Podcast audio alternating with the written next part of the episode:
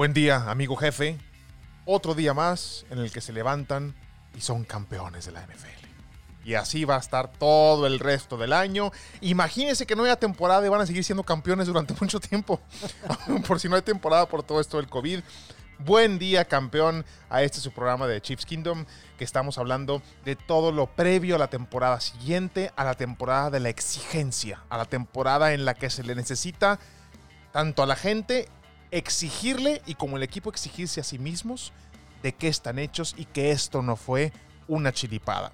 Yo estoy convencido que no fue porque ya tenían años llegando a esas instancias y ya se olía.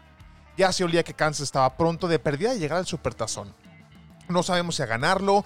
El Super Bowl pasado contra los 49ers estuvo cerrado hasta cierto punto. Se, se decidió hasta los últimos 10 eh, minutos del cuarto, del cuarto cuarto. Estuvo muy neck y neck, como dicen. Pero es la responsabilidad del equipo de demostrarle a su gente que no fue un chiripazo. Que este equipo está para llegar a grandes cosas. Y vaya que tienen el equipo para hacerlo porque pues no perdieron mucho.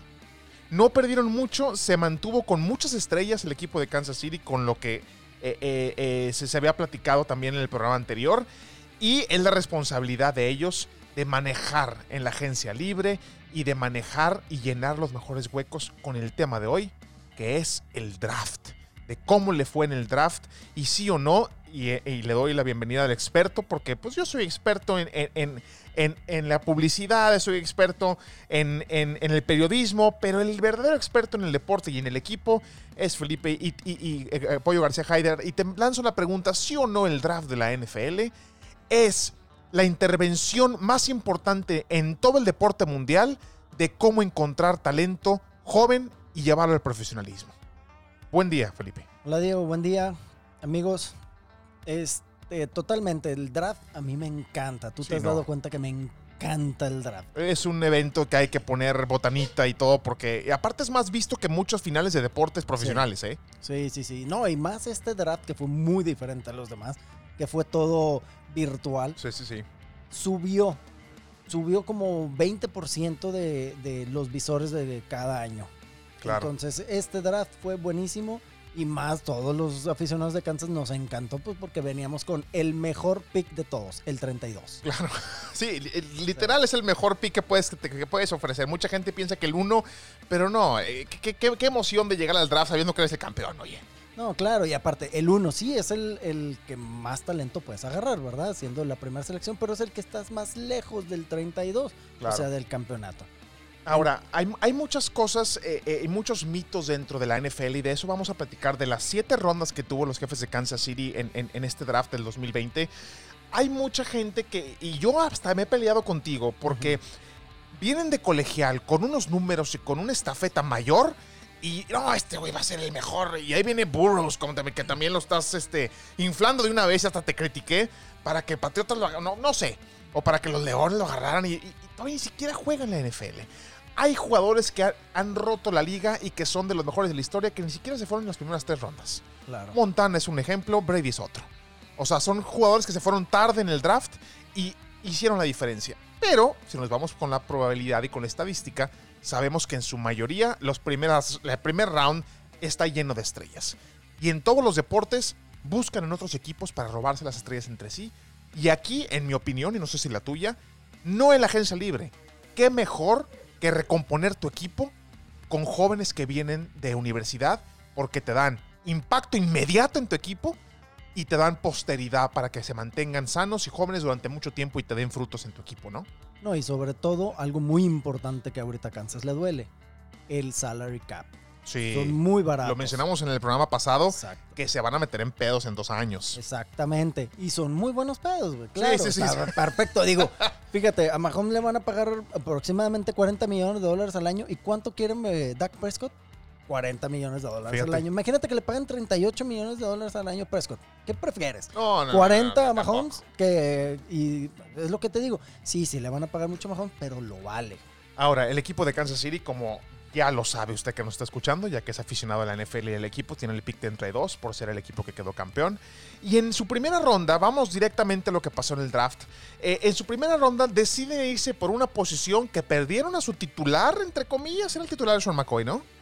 Sí, llegó, llegó como banca y luego fue luego, luego el titular y luego a través de, la, de las corrió muy bien, pero hizo fumbles muy importantes. Entonces. Kansas en la primera, en su primer pick, en, el- en el, en el pick Ujú. 32, en la ronda 1, decide irse por Clyde Edwards Heller de LSU, el corredor. Que es un corredor que desde que entró al draft lo habían puesto como el cuarto mejor corredor en cuanto a athletics. ¿Qué quiere decir eso? En cuanto a su fortaleza atlética, no tanto así a lo mejor en cuanto a su visión, en cuanto a su modo de juego, en cuanto a su acarreo, en cuanto, sino que como atleta. Llegó en el cuarto lugar. Entonces Kansas dijo, yo no quiero el primero, el segundo y el tercero, me vale madre lo que tengan. Quiero a este, quiero a este que algo le vi.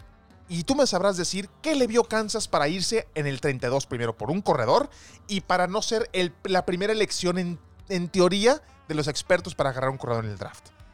Sí, mira, lo- el problema de Heller eh, fueron sus 40 yardas.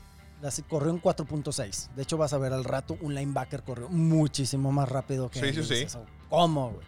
Bueno, por eso cayó un poquito a los ojos de muchos, ¿sí? Por Este, velocidad. por, sobre todo por la velocidad, exactamente. Había el de Andrew Swift, que en casi todos lados lo ponían como el mejor corredor, pero es el mejor corredor, ¿sí? O sea, el que corre la bola.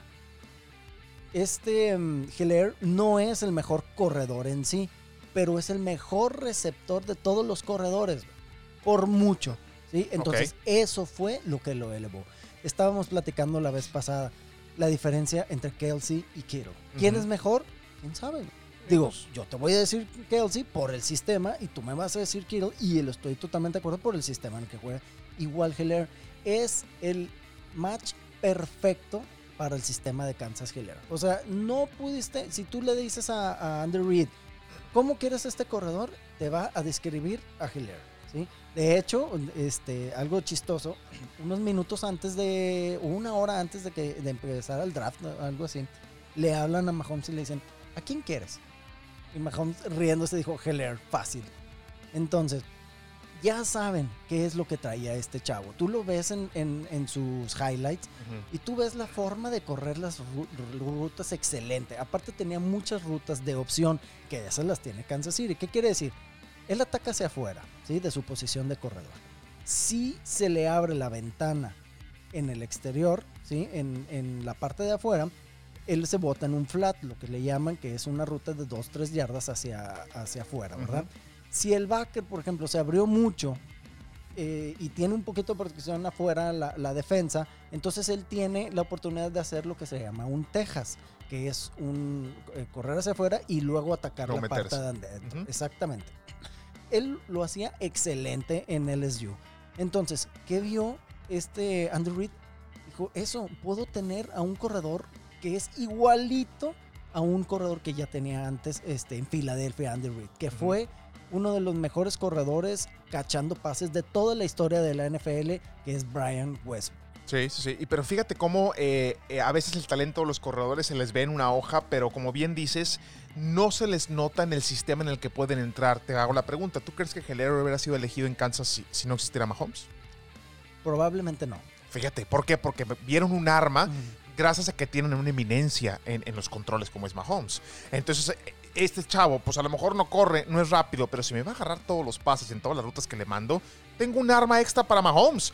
Y, y- y es lo que está buscando Kansas, explotar al máximo a la superestrella que tiene Patrick, ¿no? Claro, este, lo que estábamos diciendo, que, eh, bueno, te lo comentaba al aire. Este, Aaron Rodgers, el problema que tuvo es que no le dieron armas. Sí. Ahorita quieren llenar de armas a, a Mahomes. Entonces, los últimos años, cuando mejor se vio Patrick Mahomes es cuando tenía a Kareem Hunt. Entonces, estaban corriendo muy bien la bola, bajaban a, tratar de parar la corrida con, con Hunt y se abrían más huecos este, atrás para Kelsey, para Travis Hill, estirando la cancha.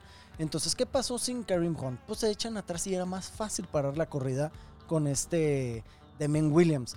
Que Damien Williams tuvo dos corridas muy largas, de, 80, de 90 yardas y una de 80. Quitando esas dos corridas, tuvo 2.6 yardas por acarreo. Eso es una basura. Es pésimo, es bajísimo. Entonces no puedes tener un corredor titular, por más explosivo que sea Williams y que tuvo muy buenos playoffs, pero en temporada regular no te dio eso. Entonces, ¿qué buscas? Kansas busca tener más segunda y tres, segunda y dos, segunda y cuatro.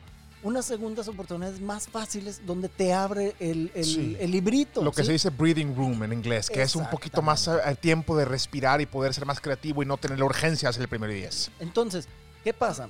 Tú tienes, todos han visto este Andy Reid con su hojita de, de jugadas, Sí, ¿verdad? Que parece un menú. De, Que le han hecho memes con todo el menú de carnitas y de... Sí, sí, sí. de todos sus barbecues Exacto. de Kansas, todo, ¿verdad? bueno, cuando tienes un segunda y, una segunda y dos, todo tu playbook está abierto. Sí. ¿sí? Ahí te dice para tercera y largo, para tercera y corto, para este primera oportunidad, segunda y largo, todo. Bueno, aquí en segunda y dos, segunda y uno, todo el menú está abierto. Es un buffet para Andy Reid. Y déjame hago un paréntesis, sabiendo tú que aparte la gente, no lo mencionamos en el programa pasado, que aparte eres entrenador de un equipo universitario. O sea, sabes de lo que está hablando y, sabes que, por ejemplo, yo, yo que nunca jugué fútbol americano y que nunca estuve en eso, yo veía las, las tarjetas y digo, pues son las jugadas.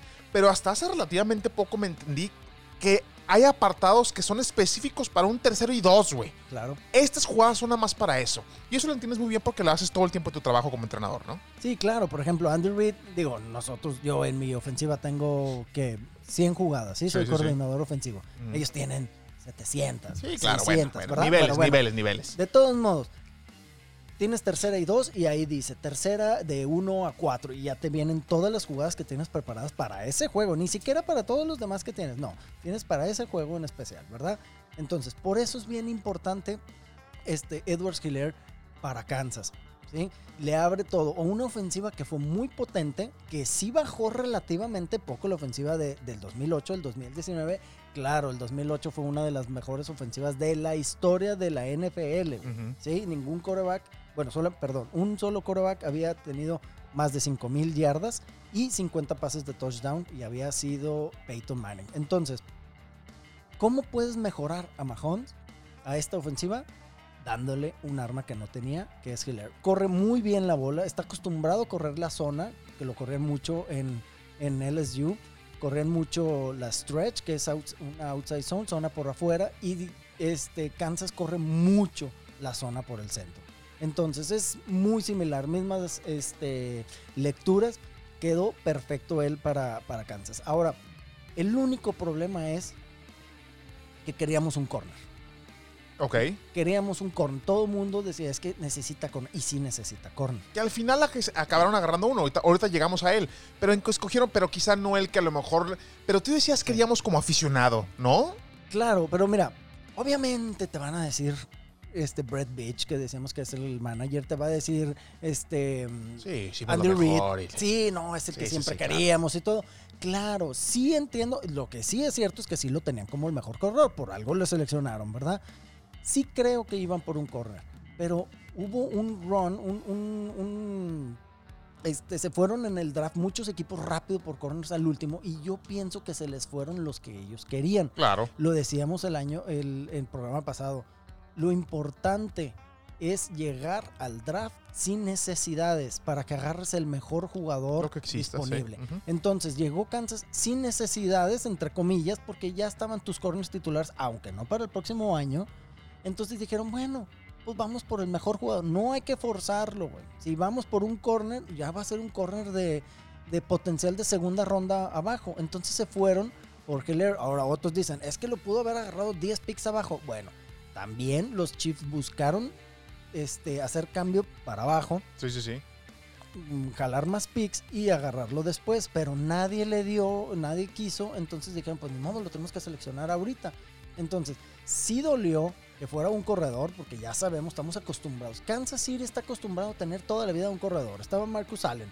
Después de Marcus Allen, eh, perdón, Okoye. Después de Okoye llega Marcus Allen. Después de Marcus Allen llega este Chris Holmes. no, Prince Holmes es, un, Sí, es lo una amo. leyenda. Es pero una leyenda. sí. fíjate bien, todos no, ninguno fue en primera selección, nomás Marcus Allen, pero lo trajeron de, de este de Raiders. Prince Holmes fue en draft de Baltimore. Sí. Y luego, después de Prince Holmes, llegó Larry Johnson. Ese fue sí fue primera selección, pero duró muy poquito siendo muy bueno en Kansas. Y luego llega este Jamal Charles y luego Hunt. Entonces estamos acostumbrados a tener buenos corredores donde los agarremos. Entonces eso fue el único asterisco que dices, oye, güey, se pudieron haber ido eh, por, por otro rumbo. Necesitamos linebacker. Linebacker sí era necesidad de ahorita.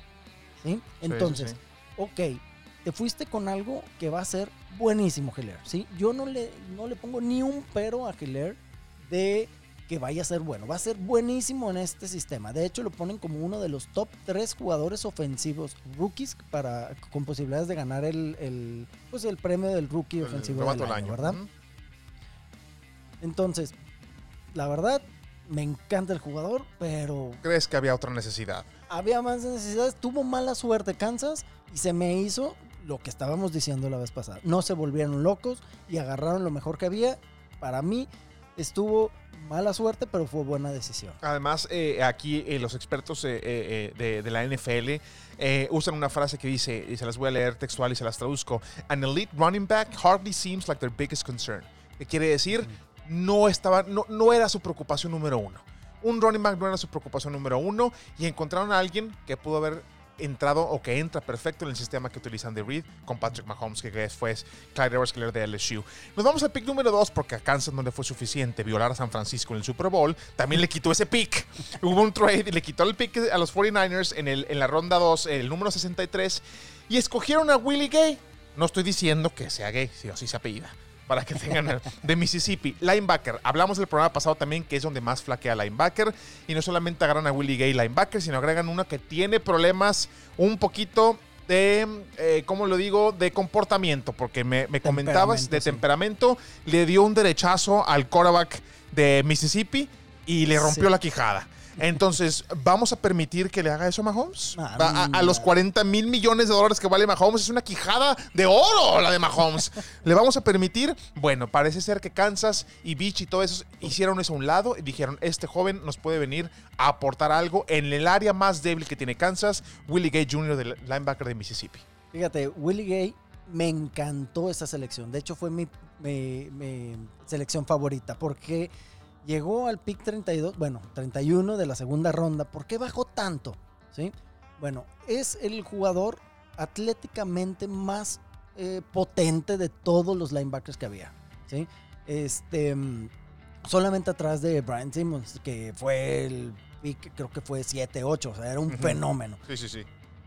un linebacker, ¿sí? Que mide y pesa más o menos lo de Ray Lewis para que ustedes se eh, acuerden. Ray, Ray Lewis, ¿cuánta masa tenía? Pues estaba fuertísimo, pesado y todo. Bueno, el mismo tamaño de Ray Lewis, pero corre 4.46 las yardas. ¿Cuántos 4.46? Lo Sí, que no, corre una- Sammy Watkins. Sí, no, no, no, no. Sammy Watkins corrió en 4.45, entonces dices, oye, un Ray Lewis, un cuerpo de Ray Lewis, corriendo como un Sammy Watkins, dices, oye, es un fenómeno. Y sí, es un fenómeno. ¿Por qué cayó tanto? Por eso, por el, el- el problema que El tenía, problema que tuvo se levantaron banderas rojas, ajá, y aparte porque le levantaron un acta ahí en, el, en la universidad, también lo, lo sancionaron porque copió en un examen. Ah, qué leche.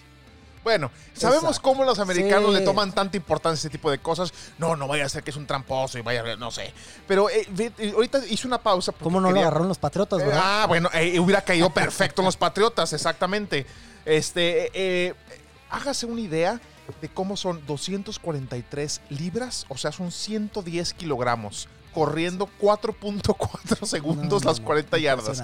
Es un animal, es, es una velocidad que, que- que- que es difícil encontrar del tamaño de un Ray Lewis, como tú lo mencionas, como un linebacker, y rápido y ágil. Ahora, se le permite a Kansas, siendo el equipo campeón, dejar pasar esas cositas. Tú eres esas personas, y te pregunto a ti, que dices tú, bueno, ¿qué importa que le haya pegado a su hijo? Adrian Peterson todavía sigue siendo una bestia, vamos a meterlo. Porque muchos equipos hacen eso, ¿eh? Claro. Dejan a un lado lo que es. Me acuerdo cuando, cuando se metió en tantos problemas Aldon Smith, linebacker de San Francisco, y me parece que lo agarran los, los Raiders.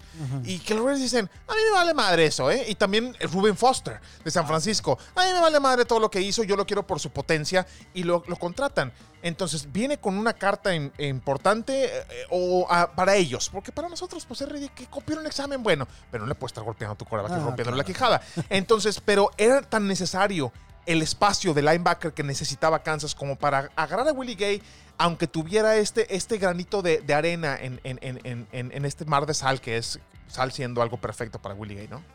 Bueno, yo te voy a poner esto. Tú me vas a contestar esa pregunta. A ver. Tyreek Hill, Lo agarraron en la quinta ronda. Sí.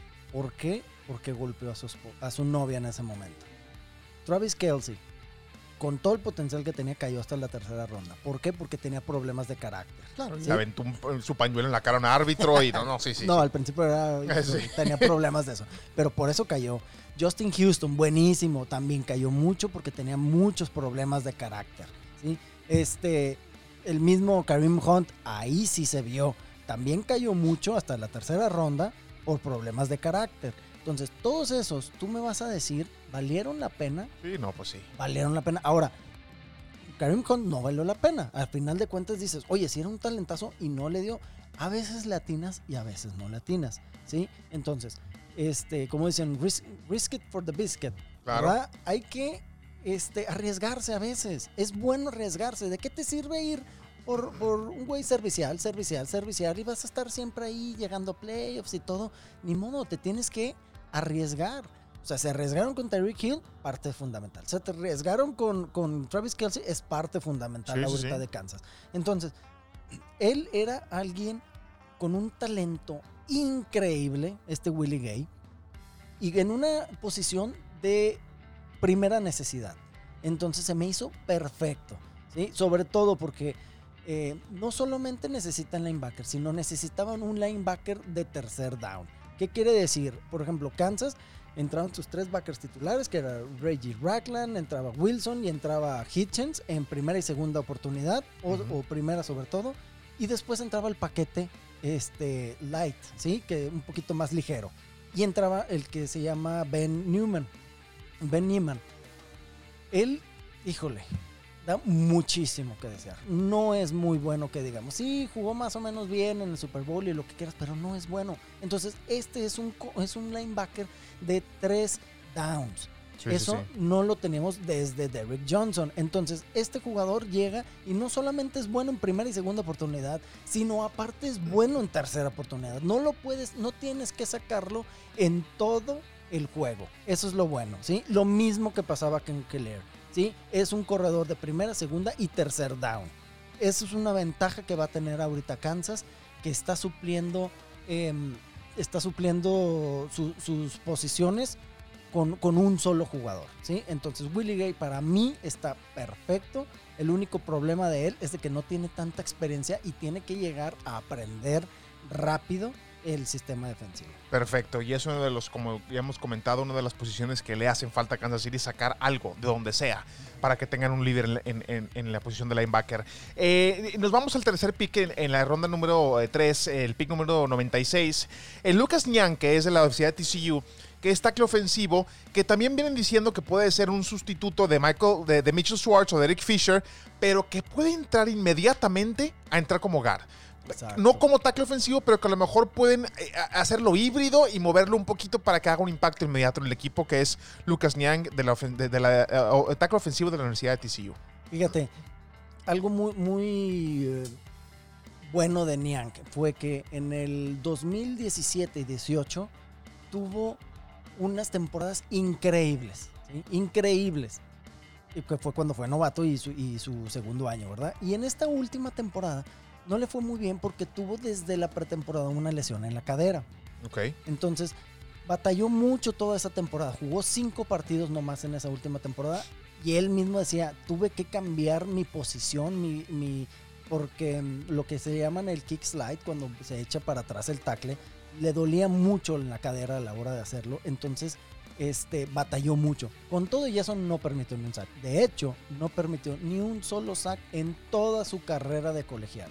Eso es algo muy extraño. Oye, que el nivel de competencia, que a lo mejor no fue tan bueno. y que tal. Bueno, jugó contra Ohio State. ¿Quién tenía Ohio State en esos años? Nick Bosa y. Chase Young, que fue la primera selección, eh, perdón, segunda selección este año. O sea, sí tuvo contra, este, Sí, tuvo trabajo. tuvo trabajo, Sí, tuvo sí, mucho tuvo trabajo, Exactamente, pero igual, vamos a lo mismo, fue una selección con un poquito de riesgo porque viene de una lesión. A ver, ¿será el Lucas Niang del 2018? y Es una moneda al 2017? aire. Es una moneda al ¿O aire. será el del 2019? Exacto. ¿Qué ventaja tiene?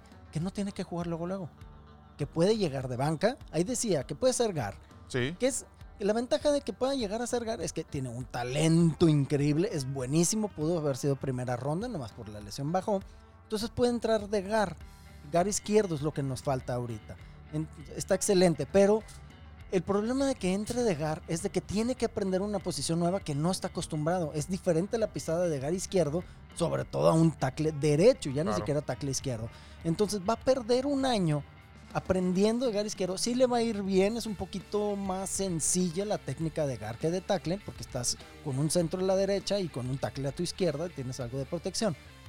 Y este, pierdes un año de tu desarrollo de tackle. ¿Por qué? Porque estoy 100% seguro que el próximo año vamos a cortar a Eric Fisher Sí. por lo que venimos diciendo a cada rato Sí, de que se de deja, se Mahomes. deja venir la cantidad de dinero espeluznante que va a pedir Mahomes. Y a la hora de cortar a Eric Fisher te ahorras 11 millones de dólares. Y es un jugador, sí es bueno, pero sí puedes este, cortarlo, ¿sí? Entonces, te vas a desperdiciar todo un año jugándolo de gar izquierdo, te va a jugar muy bien, pero luego de tackle izquierdo ya no vas a tener toda la experiencia, va a tener que empezar desde cero en la pretemporada Claro. del 2001, del 2021, perdón. Entonces, para mí, déjalo. Aguantarlo. Aguántalo, Sí, no lo- entrénalo de tackle y si alguien se lesiona, mételo. Pero entrénalo de tackle, que ya empiece a desarrollarse otra vez, que empiece a desarrollarse y el próximo año si se va Eric Fisher, lo pones de tackle izquierdo. Porque Mitchell Schwartz no se va a mover. Claro. Y esperamos que Fisher este, pues llegue a San Francisco, que nos hace falta. Este, eh, eh, vam- vamos a englobar un poquito los siguientes dos picks porque hablamos de lo, de lo que más flaqueó el programa pasado Kansas City, que fue la defensa. Y tiene dos picks para porque ya el tiempo apremia. Eh, vamos a juntar que, que ganaron dos corners. Me hablaste un poquito el, el programa pasado de cómo estuvo flaqueando en la posición del esquinero, en la posición de cornerbacks. Y con esto, en el pick, la ronda 4, en la ronda 7, encuentran a Jarvis Smith de Louisiana Tech y encuentran también a Takarius Keys, que es Bo Peep, Sí, que. Bo Peep, como le dicen, este, que también es, es corner de la, de la Universidad de Tulane. Eh, ¿Llegan ellos para ser titulares inmediatos? Son jugadores que están listos por la necesidad de la defensa de Kansas, no tanto porque estén listos en su talento, sino son jugadores que entran a Kansas diciendo, ¿sabes qué, güey? No tenemos otra, o- o- otro ahorita importante, vas a tener que agarrar las riendas ahorita de, de la posición inmediatamente, dos jóvenes eh, de la ronda 4 y la ronda 7. Fíjate, la ventaja es lo que decíamos. Regresan 20 titulares de los 22. Entonces ninguno tiene que llegar a ser titular luego. Claro. luego. Esa es la ventaja que tiene Kansas. ¿eh? Yo creo que los dos que van a ser titulares es el linebacker, Willie Gay y Hilaire. Estos corners van a estar en desarrollo. Sobre todo, uno de ellos jugó este toda la temporada como safety. Jugó como safety, pero no le fue muy bien. Un año antes, estamos hablando de la Jarvis Smith, jugó de, como safety, pero un año antes estuvo de corner y de corner le fue muy bien. Se habla de que si hubiera sido corner este último año, el 2019, hubiera estado dentro del top, este, perdón, ronda 3 o ronda 2, ¿sí? ¿Qué tiene él? Que es un poquito rápido, es rápido más bien, y está muy alto. Mide 6'1, que son 1'85 más o menos. Pues ahorita lo convierto, porque no. Y eso que yo vivo en Estados Unidos, ¿eh? Y, y no se me da eso de estar convirtiendo a pounds y eso. Bueno, el 6'1 es la misma altura de, de, de Ward, el corner que ya tenemos, que es el más alto de, de todos, ¿sí? Entonces, eso le encanta a Steve Spagnuolo. Un corner alto, de brazos muy largos, que pueda competir arriba y, este, y rápido, ¿sí? Ya la, la NFL se está haciendo una NFL, una liga de mucha velocidad, ¿sí? Muy físicos. Entonces necesitas defensivos físicos. ¿sí? Claro. Entonces, a mí me, me gustaron muchos estos dos picks, sobre todo el segundo, el Bob Pitt Case, que ya no tenía una séptima ronda a Kansas, tenía nomás del 1 al 5. Y ya todos estábamos diciendo, no, ya nos vamos, vamos a dejar de ver el, Sí, el no, draft. sí. Y luego de repente me lleva una alerta y Kansas. De agarra, ah, no Patriotas sé. por Broncos y Titanes. Hicieron un, un, trueque macabro de todos sus equipos y agarraron a Keys. Y llegaron a él. Entonces, ¿qué ves? Es lo mismo. Son igualitos los dos. Altos, em, rápidos, brazos largos. Es importante. Ahí miden mucho los brazos largos para tener Claro. este, lo que le llaman el wingspan. El wingspan. Que es abrir tus brazos y, tu- y de cuánto mide de tu dedo a tu otro ¿Cuánto, dedo. cuánto O sea, terreno ocupas con tus brazos abiertos para ver cuánta opción tienes de, de, Exactamente. de moverte? Sí, sí, Y sí. entonces son muy buenos físicamente y sobre todo lo importante de Snead, ¿sí? que él se nos fue un corner que también jugaba de safety el año pasado, que era Kyle Fuller. ¿Sí? Perdón, Kyle Fuller es su hermano. es- Entonces, se nos fue él que jugaba de corner y jugaba de safety. Y terminó jugando muy bien en el Super Bowl. Entonces, viene él y dices, oye, es un, es un corner muy versátil. ¿sí? Puedes tenerlo afuera, puedes tenerlo de slot o puedes tenerlo de safety en cualquier momento. Eso le encanta a Steve Spagnuolo de tenerlo de, de slot y mandar a blitz o tenerlo afuera cuando necesitas que haya un, corner alto porque tienes un receptor muy alto. Entonces puede hacer Spagnuolo lo que él quiera con esos dos jugadores. Cuando tú llegas de la agencia libre, ya porque estamos cerca de, terminar, nos falta un jugador que es McDonough, que es Edge de Michigan. ¿Tienes algo que comentar de, qué te pareció esa selección? Mira, a mí lo que me gustó de él es que es algo competitivo. Él estaba en otra universidad de Michigan, un poquito más mala, y para su último año dijo, no, yo quiero ir a competir y se fue a Michigan. Tuvo mucho menos minutos y tuvo solamente cinco sacks. Dices, ah, estuvo mal, pero pues es alguien que le gusta mucho la competencia, es, es alguien que, que va a entrar dentro de la rotación, no va a romper nada, no, no te va a llenar el ojo. Fue un...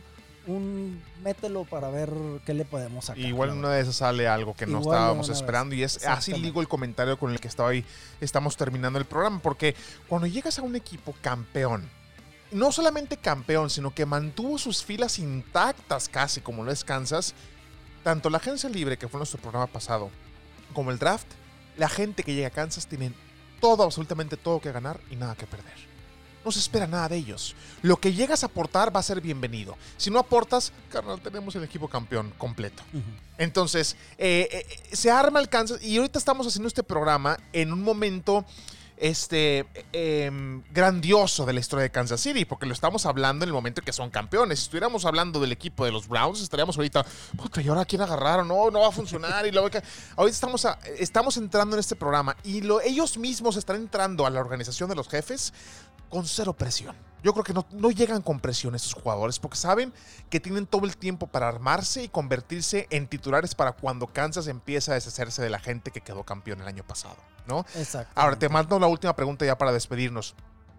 Aquí los, los, los líderes de la NFL y los expertos y eso hablan de que la calificación de Kansas del draft bajó drásticamente, le pusieron un B, lo cual no está, todavía falta el B más, el A, el A, el A minus, el A y el A, el A plus. No está mala calificación, pero bajó porque no atendieron su secundaria inmediatamente. Debieron de haber atendido la defensa, que es lo que flaquea inmediatamente, como que están criticando el hecho de que su primer pick haya sido un corredor. ¿Estás de acuerdo con esa calificación y con que la gente diga que bajó su calificación porque no atendieron a la secundaria inmediatamente? Fíjate, yo sí, yo sí estoy de acuerdo con eso hasta cierto punto, ¿sí? Porque sí necesitamos un corner, pero no para este año. Esa es la cosa. Para el siguiente año necesitamos el corner. Si tú lo quieres ver para este año, ¿qué necesitábamos más? Sí necesitábamos un corredor. Porque este Williams no llenaba las expectativas. Sí, de repente tuvo muy buenos juegos. Sí, tuvo unos playoffs muy impresionantes. Pero te digo, 2.6 por acarreo, quitando sus dos este, acarreos muy largos, no es bueno. Va a mejorar la ofensa y es impacto inmediato. Y ves a Willie Gay Jr., que es el linebacker del draft con mejores coberturas de, toda la, de todo el draft que venía. Entonces dices, oye, sí se tuvo dos, dos jugadores de, de impacto inmediato, en posiciones donde necesitaba. Sí necesitaba corredor, aunque no pareciera, y sí necesitaba muchísimo un linebacker. El problema sí fue que faltó corner.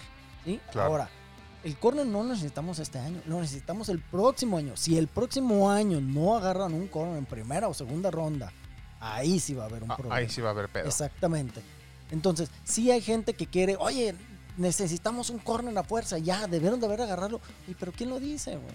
¿Sí? Y ya no habían corners buenos para ese entonces. Claro. Entonces, si tú te pones a ver así, a- en frío, dices, oye, qué pendejos, que no agarraron un corner. Sí, pero no había alguien bueno. ¿Por qué vas a agarrar a uno que no es tan bueno en, primera ronda y dejar pasar a un super corredor que, es este Hiller, que un super corredor por lo menos para Kansas? Entonces, yo la verdad, se me hizo muy bueno las primeras dos rondas y todo lo demás es un a ver qué sale, ¿verdad? La tercera ronda que te digo que es este Niang, se me hace también pick para el futuro, como este como para darle armas a, a, a Mahomes. Entonces, te digo, yo le daría un B plus. O un Le, aumentas un poquito más al B. Le daría un B más, casi tirándole, rogándole a la maestra por el A. ok. Pidiéndole un trabajo final para que te suba la. sí, sí, Ok, perfecto. Este, eh, hay que recordarle a, a- a todos ustedes que, que, son los campeones y que tienen todo para repetir.